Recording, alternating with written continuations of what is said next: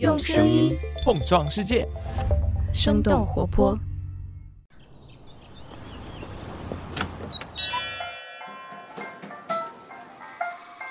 您的生动早咖啡好了，请慢用。嗨，早上好呀！今天是二零二一年的十一月二十四号，星期三，这里是生动早咖啡，我是来自生动活泼的梦一，几条商业科技轻解读，和你打开全新的一天。还记得我们前几期节目当中和你聊到的正准备上市的 Sweet Green 吗？最近这段时间，轻食行业又有新消息。如果你经常在北京的三里屯或者是上海的安福路等等人气商圈活动的话，我猜你对一家叫做 Wagas 的连锁品牌一定不会陌生。不久之前，这家在国内经营超过了二十年的轻食连锁品牌传出了他们正在寻求出售的意向，而正在考虑进购 Wagas 的公司包括餐饮巨头百胜中国控股有限公司、菲律宾的。餐饮品牌快乐风以及汉堡王的母公司 Restaurant Brands，那 Wagas 到底是一家怎样的品牌？为什么它会引发这么多餐饮企业的关注？我们在几条商业科技动态之后，和你一起来了解。十一月二十二号，港交所显示，中国免税品集团有限责任公司已经通过了上市聆讯，也就是说，中国最大免税运营商即将在香港上市。目前还没有披露具体的发行计划。根据了解，这次上市，他们所募集的资金将会用于拓展海外渠道、收购海外旅游零售商以及改善供应链效率等等业务。这家公司呢，在二零零九年在上交所上市，今年的六月二十五号向港交所递交了他们的上市申请。中国免税品集团的业务主要包括向境内以及境外的旅客销售免税和有税商品。今年的前三季度，这家公司的营收接近五百亿元，而净利润接近八十五亿元，同比增长大约是百分之一百七十。受疫情的影响，出入境的客流锐减。在线下市场几乎颗粒无收的情况下，这家公司在去年开通了他们的线上购物。只要你在要求的时间内有出国的记录，并且在规定的时间里消费到一定的金额，就可以成为他们的会员，并且在线上免税店来购物。除此之外，这家公司还收购了海南当地的免税运营商，而海南的离岛免税店在去年为他们贡献了接近百分之六十的收入。不过，目前国际旅游以及航线还没有完全恢复。除了海南市场之外，中国免税品集团依然面临着严峻的挑战。根据了解，这家公司因为疫情暂时关闭了很多的门店，目前仍然有百分之六十四的门店至今仍然处于关闭状态。根据招股书显示，截止到十一月十五号，中国免税品集团一共拥有一百九十五家店铺，以零售销售额来计算，他们是二零二零年全球第一大旅游零售商。下面的时间，我们来关注一下人人影视字幕组的侵权案件。十一月二十二号，根据上海市第三中级人民法院官方微信显示，人人影视字幕组的创始人梁永平涉及侵犯著作权，一审判决被判有期徒刑三年六个月。除此之外，还有被处罚金一百五十万元、追缴违法所得等刑事责任。人人影视字幕组此前被上海警方披露，通过收取网站会员费、广告费和出售刻录侵权影视作品移动硬盘等行为，侵犯了著作权。而一审判决之后，公开信息显示，这家公司非法经营的收入总计大约是一千两百多万人民币。在一审判决对外公布之后，人人影视字幕组发表文章表示，人人影视不可能再恢复或重启，他们解决不了版权问题。下面我们来看看沃尔玛和 Twitter 联手直播带货这件事儿。十一月二十二号，Twitter 宣布推出直播带货的新功能，沃尔玛将会成为首家和他们合作的零售商。Twitter 联手沃尔玛举办的首次线上直播购物活动将会在美国当地时间的周日展开。用户在观看的时候可以浏览商品的目录、发表推文来讨论，并且直接在沃尔玛网站上下单购买商品。那除了 Twitter 平台之外呢，他们的直播也会在沃尔玛的 Facebook、Instagram。TikTok 和 YouTube 平台同步进行。其实这并不是沃尔玛第一次尝试在线零售了。去年十二月，沃尔玛曾经和 TikTok 合作举办了首个直播购物活动。这个活动的用户流量比预期要高出七倍，使得沃尔玛在 TikTok 的粉丝也增加了百分之二十五。从今年开始，沃尔玛一直在加大对直播带货渠道的投资。到目前为止，沃尔玛已经在五个平台上举办了超过十五场的直播活动。与此同时，不同社交平台也在推动着直播带货业务的发展。Facebook、Pinterest、YouTube 和亚马逊也已经陆续推出了他们各自的直播购物功能。聊完了想要发展直播带货的沃尔玛和 Twitter，下面我们来看看 TikTok 的新动作。你有想过在电视上刷抖音会是什么感觉吗？就在美国感恩节假期之际，海外版的抖音 TikTok 正在进一步的扩张他们的电视应用。之前，TikTok 已经在英国、法国和德国的 Google 和安卓电视平台，以及北美的亚马逊 Fire TV 上线了。十一月二十二号，TikTok 将这个范围扩张到了北美地区的 Google、三星、LG 和安卓的智能电视平台。电视版的 TikTok TV 为了适应大屏幕进行了重新的设计，用户可以登录现有的账号，在大屏幕上浏览内容。和移动客户端不同的是，TikTok TV 提供自动播放功能，可以不间断的来提供内容的展示。那这一次 TikTok 扩张的举动呢，也使得 TikTok 和 YouTube 之间的竞争更加激烈了。目前，Google 的视频应用已经在美国用户的客厅当中占有了一席之地。根据 eMarketer 今年十月的调查报告显示，超过一半的美国 YouTube 观观众，也就是一点一三亿人，在电视上观看平台上的视频。下面要来和你聊聊最近被多家餐饮巨头竞购的轻食品牌 Vagas。根据了解，这个品牌正在寻求八到十亿美元，甚至是更高的估值。瓦嘎斯到底是一家怎样的连锁品牌？他们是靠哪些特质吸引了多家餐饮巨头的竞相购买呢？那这些潜在的买家当中，谁更有轻食的胃口和财力呢？我们在一条小小的早咖啡动态之后，和你一起来关注。Hello，你好呀，我是梦一。有件事儿忍不住想要和你来分享一下。有不少的朋友在订阅了生动活泼的 newsletter 之后，给我们写了一些针对节目的留言。比如 Net 说，突出更多行业公司的信息，以及是否可以考虑更多二级市场的动态。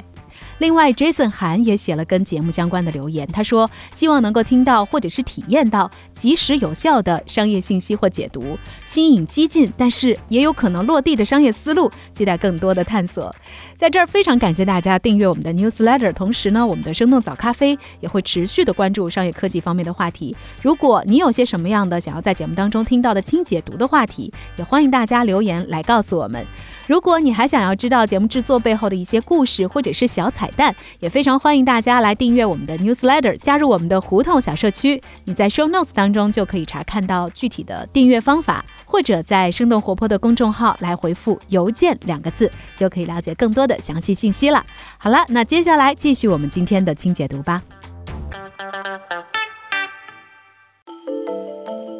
不久前，来自彭博社的报道显示，连锁健康餐饮品牌 Vagas 正在寻求出售。餐饮巨头百胜中国控股公司、菲律宾餐饮品牌快乐风以及汉堡王和 Tim Hortons 咖啡的母公司 RBI 等企业都在考虑竞购。另外，Vagas 也引起了一些私募股权公司的兴趣。根据界面的文章报道，预计今年这家公司的销售额将会达到1.88亿美元。根据了解，买家可能最快在今年就会出现。关于 Vagas 寻求出售的信息以及背后的原因，目前这个品牌没有正式对外表态。有业内人士透露说，自去年疫情以来，创始人由于家庭原因正在考虑回国。此前曾经和市场也频繁的接触，来寻求出售的机会。Vagas 这个品牌成立于1999年，创始人是丹麦人 John Christensen。他们主要是以轻食简餐为主打产品，包括沙拉、意大利面、三明治、果汁和咖啡等等产品。根据界面的文章显示，Vargas 目前有超过一百六十家门店，遍及北京、上海、杭州、重庆等十一座城市。而这些店铺呢，也大多分布在一二线城市的核心地带，比如说万象城、太古汇、三里屯，还有机场等等一些核心商圈。主要的消费群体是二十五到三十五岁的年轻白领。那除了 Vagas 之外，这家公司旗下还有九大子品牌，包括精品烘焙零售店 Baker and Spice，以及提供各种早午餐拼盘的 Local。另外，北欧餐厅 Pelican、意大利餐厅 Ban、日本餐厅乐寿司，以及最近非常受年轻人喜欢的 Uno Coffee，都是出自 Vagas。作为国内健康轻食的早期入局者，Vagas 的价格表现并不亲民。在大众点评上，Vagas 的人均消费大多在七十到八十元左右，在同行业当中也没有什么价格优势。但你仍然会发现，每天依然有不少的消费者走进店里。根据 Vagas 的联合创始人介绍，他们的消费人群当中有百分之八十都是老客户。在国内青石赛道热度逐渐消退的今天，Vagas 到底是凭借什么特点，在吸引消费者的同时，还能够引发各大餐饮巨头的关注呢？首先，特点之一，产品品类的突破和创新。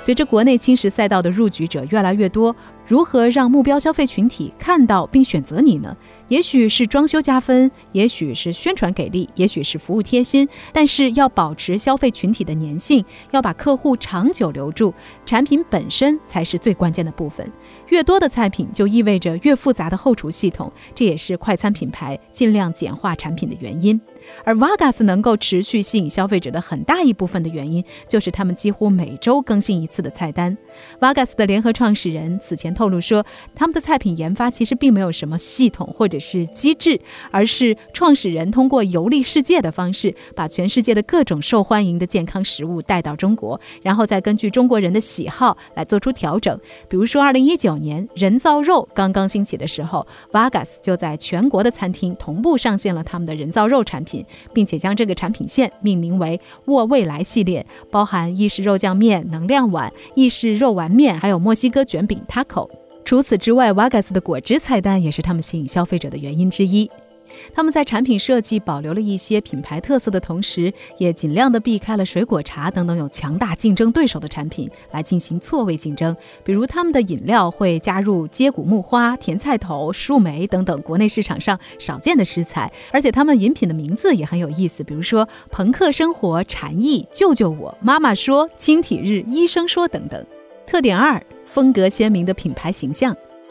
马嘎斯曾经公开表示说，他们的企业文化里有着很浓厚的北欧元素。当然，这其中很大一部分的原因是因为他们来自丹麦的创始人。而他们鲜明的风格也会体现在他们的店面设计的元素当中，比如说黑白灰的主色调、手写的涂鸦、工业风格的吧台，还有原木色的桌子和柔和的灯光等等。同时，他们也把这种鲜明的品牌风格和健康餐食的理念植入到他们不同的子品牌当中，比如他们的 Baker and Spice 不仅有着明亮惬意的木质装修设计，他们出品的面包蛋糕也维持着 Vargas 一贯的风格，比如说乡村面包、贝果、胡萝卜蛋糕等等，都是他们受欢迎的单品。再加上他们的咖啡和一些限量供应的优质红酒，不得不说，这样的经营模式除了能够吸引一众忠实的外国顾客之外，也确实很符合现在年轻人的消费心理。另外，Vargas 在选址方面也有一套自己的标准。从他们成立之初到现在，他们和各个子品牌就一直在主攻核心商圈。为了能够尽可能多的接近目标客户群，Vargas 选址标准有两条：第一条是一定要在一楼；第二条是客流量一定要大。于是可以看到，他们的很多门店都开在了一些拥有高人气的网红街道或者是商圈，比如上海的安福路、武康路、北京的三里屯，还有朝阳大悦城等等。特点之三，坚持直营连锁模式。近些年来，加盟模式在餐饮行业里已经非常普遍。那这种模式不仅可以迅速的扩大门店数量、占领市场，同时加盟费也能够成为总部的一块重要的收益。比如之前我们聊到过的蜜雪冰城。但是和很多通过加盟模式迅速扩张的连锁品牌不同，在国内经营超过二十多年，目前门店数量不超过二百家的 Vargas，他们一直坚持直营连锁模式，也就是总公司直接出资，并且直接经营和管理门店。Vargas 的联合创始人在之前接受媒体采访的时候后表示，为了保证品质，他们一直没有采用加盟的模式，也不接受资本的加入。创始人对于公司拥有完全的控制权，因为他们认为保证口感和服务的一致性是一件相当有挑战的事情。目前阶段，他们依旧不太适合大规模的扩张。根据界面的文章分析，从某种程度上来说，Vargas 正是靠统一并且严格执行的模式和商品标准，斩获了大量的拥趸，这也是它的价值所在。多家餐饮巨头有意并购，也在情理之中了。那么，在多家想要买下 Vargas 的餐饮公司当中，究竟谁会更有轻食的胃口和财力呢？我们下面就来看看这几家公司赢得这场竞购的机会。首先来看看三家公司里在轻食方面涉足最少的快乐风。自进入中国以来，快乐风的业务布局始终围绕传统中式餐饮在展开。其中，永和大王和红状元在中国市场更被消费者熟知。快乐风餐饮集团曾经公开表示，后疫情时代将会继续加大在中国市场的扩张和投入。然而，相比较于百胜中国和 RBI，快乐风在资金上的压力显然要大很多。今年二月份，快乐风曾经对外披露说，今年的资本支出大约是二点五五亿美元。如果和百胜中国和 RBI 同场竞购，的话，快乐风的资金实力上明显不敌另外两家公司。再来看看中国最大的餐饮公司百胜中国。百胜中国旗下运营的品牌包括肯德基、必胜客、收购而来的小肥羊、黄记煌等等中餐品牌，以及两年来重点推进的咖啡连锁品牌 Coffee and Joy 和 Lavazza。早在二零一七年的时候，百胜就开始在肯德基旗下的子品牌 K Pro 下来尝试运营轻食餐厅。对于 K Pro 长达四年的投入，也证明了百胜中国想要从轻食领域来寻求突破的意愿。而根据界面的文章分析，对百胜中国来说，与其大力的扶持 K Pro，还不如直接收购像 Vagas 这样类型相似、发展相对成熟的品牌。买入 Vagas 将会加速推进百胜在轻食领域的突破。那在财力上，百胜中国二零二一财年的业绩报告显示，截止到九月三十号的前三季度，他们实现了营业收入七十五点一三亿美元，归属于上市公司股东净利润五点一五亿美元。根据界面的分析，考虑综合投资意愿、自身赚钱能力来看，百胜中国在资金方面是不成问题的。最后的时间，我们来看看 Restaurant Brands，简称 RBI。RBI 旗下我们熟悉的品牌包括汉堡王，还有加拿大的咖啡连锁品牌 Tim Hortons，还有炸鸡品牌 Popeyes。那除了之前在轻食上的投入之外，RBI 在最近呢还计划收购一家美国三明治快餐连锁品牌，目的也是为了对他们现有的快餐品牌组合的补充，而且呢是有利于缓解汉堡王面临的和肯德基、麦当劳竞争的压力。对于 RBI 来说，Vegas 的品牌风格和消费群体和他们旗下的品牌存在差异化，能够形成补充。也有希望产生协同效应，因此收购 Vagas 对于 RBI 提升在中国餐饮市场上的份额将会有很大的帮助。除此之外，在赚钱能力上，RBI 作为全球最大的快餐公司之一，其实是不输于百胜中国的。根据他们的财报显示，在截止今年九月三十号的前三个季度里，RBI 实现营收四十一点九三亿美元，净利润达到了六点五九亿美元。所以，综合三家公司买入 Vagas 的意愿和财力，百胜中国和 RBI 都有吃下 Vagas 的机会。我们也会持续关注这场竞购最后的结果。那说到这儿，也想问问你，你觉得 Vagas 这样一家独立经营了二十多年的餐饮品牌，在被收购之后，还能够一如既往地保持他们原有的品质和风格吗？欢迎你在我们的评论区和我们一块儿来聊聊。这就是我们今天的生动早咖啡。那我们在周五早上再见啦，拜拜。这就是今天为你准备的生动早咖啡，希望能给你带来一整天的能量。如果你喜欢我们的节目，请记得在各大平台给我们五星或者是好评，也欢迎你分享给更多的朋友，这会对我们非常有帮助。同时，你也可以在公众号和微博搜索“生动活泼”，声是声音的声，这样就可以了解更多与我们节目相关的信息啦。生动早咖啡，期待与你下次再见。